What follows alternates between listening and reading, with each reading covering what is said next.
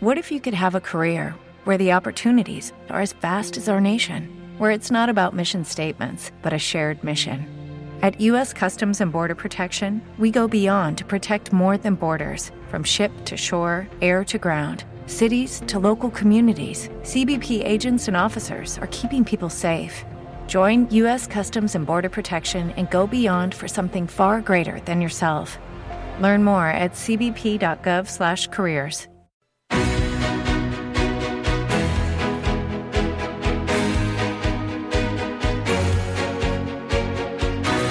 En Capital Intereconomía, Consultorio de Fondos.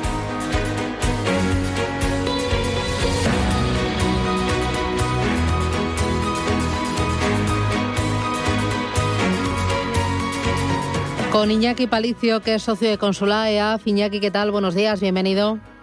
Muy buenos días, Susana. Iñaki, eh, entiendo que las carteras eh, siempre hay que construirlas porque muchas veces tendemos a coleccionar fondos de invasión, ¿no? Decir, ay, ahora eh, veo que hay una temática interesante, envejecimiento de la población, oye, ahora algo de energías renovables, oye, que me dicen que mejor Europa de pequeñas y medianas compañías. ¿Cómo lo hacéis vosotros para que las carteras sean sólidas, que no sea una colección o un conjunto de fondos, sino que tenga un sentido y que sean estrategias complementarias?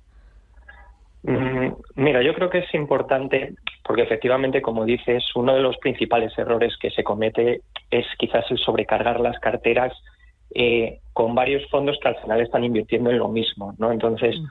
yo creo que lo que es importante es que hagamos una primera distribución de las carteras, ¿vale? Es decir, por un lado, una parte de fondos que tomen posiciones pues, a nivel global, Europa, Asia, ¿vale? Y luego un componente temático donde intentemos meter temáticas pero que nos ofrezcan cosas diferentes, ¿vale? Es decir, si queremos meter algo de tecnología, pues con un fondo tecnológico es suficiente, ¿vale? Yo he visto en carteras gente que tiene pues tres, cuatro fondos, el típico Global Technology de, distintas casas, ¿vale? Al final tenemos cuatro fondos, pero es lo mismo que si tuviésemos uno, porque al final todos invierten más o menos en lo mismo, ¿vale? Dentro de esa temática. Entonces lo que tenemos que intentar es eso, intentar trabajar cuatro, cinco temáticas, ¿vale? Que nos den exposición a cosas diferentes, ¿vale? Pues un tema de tecnología, temas de sostenibilidad, ¿vale? Algún sector, por ejemplo, como la salud, totalmente diferentes, ¿vale?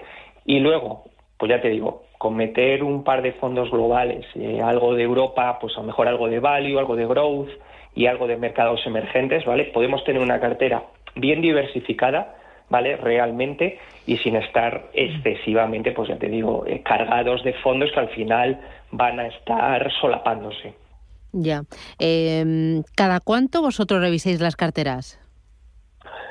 Mira, nosotros eh, revisamos las carteras eh, prácticamente todas las semanas estamos encima de las carteras, ¿vale? Otra cosa es la, la, estrategia. Al final nosotros la estrategia, digamos que marcamos una estrategia, por así decirlo, para el año y en función de cómo vayamos viendo acontecimientos, cómo vayan saliendo datos, vamos haciendo ciertas variaciones, ¿vale? Pues por ejemplo, este año, ¿no? Viendo un poco, mm, digamos que la incertidumbre que generaba China, pues oye, si en nuestra estrategia, por ejemplo, mercados emergentes, pues pesa un 10%, pues este año decimos, oye, mira, vamos a rebajar a un 7 por las circunstancias, ¿vale? Pero al final, yo creo que tenemos que intentar tener unas estrategias más o menos sostenidas en el tiempo, ¿vale? Y siempre de acuerdo al perfil de cada cartera y al horizonte temporal que tenga esta, ¿vale? Eh, e ir haciendo ajustes un poco a medida que el mercado lo vaya requiriendo. Tampoco soy partidario de estar eh, moviendo las carteras de fondos como si fuesen carteras de acciones, ¿vale? Porque tampoco creo que tiene sentido. Ya. Eh, vamos a ir con los oyentes 609 22 47 16. Notita de voz. Buenos días. En primer lugar, agradeceros la ayuda que nos prestáis. Eh, quería preguntarle al analista eh, si tiene sentido eh, cambiar del Robeco Global Consumer Trend al Pictet Premium Brands. Tengo los dos. Sé que se están solapando y evidentemente va infinitamente mejor el Pictet que el Robeco. Entonces, ¿tendría sentido pasar todas las posiciones de uno al otro? Gracias. ¿Qué dices? ¿Pasa todas las posiciones? ¿Se solapan estos fondos?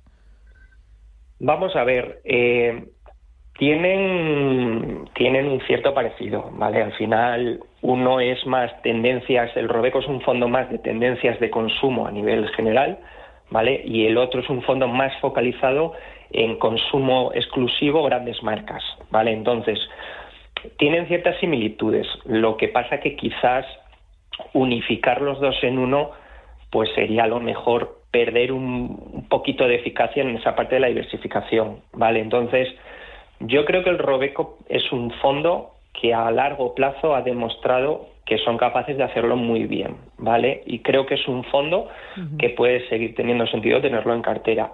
Yo no haría el ajuste, yo mantendría los dos fondos eh, tal y como los tiene, ¿vale? O si acaso ya buscaría a lo mejor una diversificación más, pues a lo mejor yéndome a un consumo más de lujo, ¿vale? Y así tocamos tendencias de consumo y un consumo de lujo, pero no, no sobrecargaría en un global, en un brand ahora mismo, eh, teniendo las posiciones que tiene.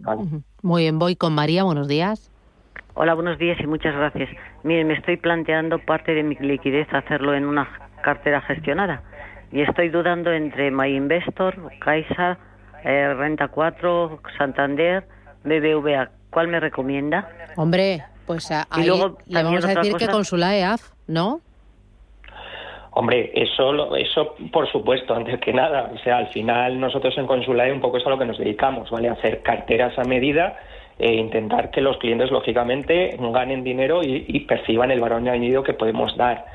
Eh, a nivel general, ¿vale? Yo lo que siempre recomiendo un poco es que eh, cada entidad tiene su manera de trabajar y tiene sus costes, ¿vale? Lo que tenemos que intentar ver es un poco qué entidad realmente nos puede ofrecer lo que estamos buscando y se puede ajustar más a nuestras necesidades, ¿vale? Es decir, no el cliente ajustarse a la entidad, sino la entidad ajustarse a lo que el cliente busca.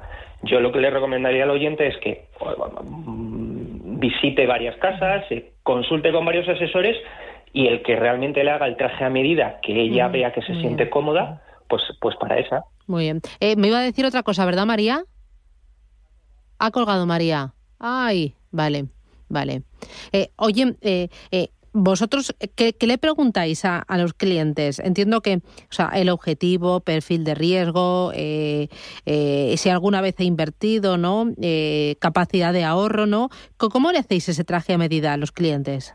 Claro, mira, el traje a medida se hace en base un poco al conocimiento del cliente o a lo que el cliente te, te, quiera transmitir. ¿no? Entonces, es fundamental saber un poco, oye, cuál es la situación económica de la persona, qué posibles necesidades de liquidez va a tener a corto, medio y largo plazo y sobre todo qué objetivo tiene esa inversión, ¿vale? Si hay gente que dice, oye, mira, yo quiero comprarme una casa dentro de cinco años o gente que dice, oye, mira, yo quiero preparar mi jubilación que me jubilo dentro de quince.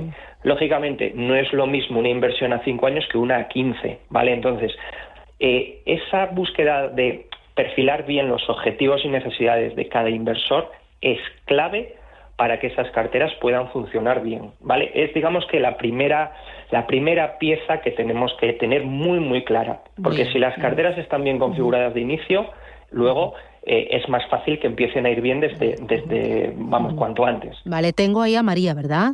Sí, bueno, gracias por la reincorporación. No, la otra pregunta era si era momento de hacer una cartera gestionada ahora o esperar un poco dadas las incertidumbres que hay. Muy bien, gracias. A ver, esto es como, como todo. Eh, momento para invertir siempre, siempre es adecuado. O sea, lo importante es que el, que el asesor sepa eh, cómo afrontar cada situación del mercado a la hora de crear una cartera. Es decir, ahora mismo nosotros estamos creando carteras con cautela, con prudencia. Sabemos que las bolsas están en zonas eh, de máximos, ¿vale? Sabemos que el año ha sido bueno y que prácticamente las rentabilidades del año ya están hechas, por lo tanto ahora mismo tiene lógica guardarse liquidez, eh, trabajar a lo mejor con fondos que se hayan quedado más rezagados, pero ya le digo, eso es, eso es el valor añadido que le puede aportar cada asesor. Muy bien, estupendo. Iñaki Palicio, Consula EAF, gracias, cuídate mucho y hasta la próxima. Muchas gracias, Susana. Boletín informativo y regresamos. Hoy especial inversiones sostenibles, balance de la COP16 con BlackRock a partir de las 11 y 10 de la mañana.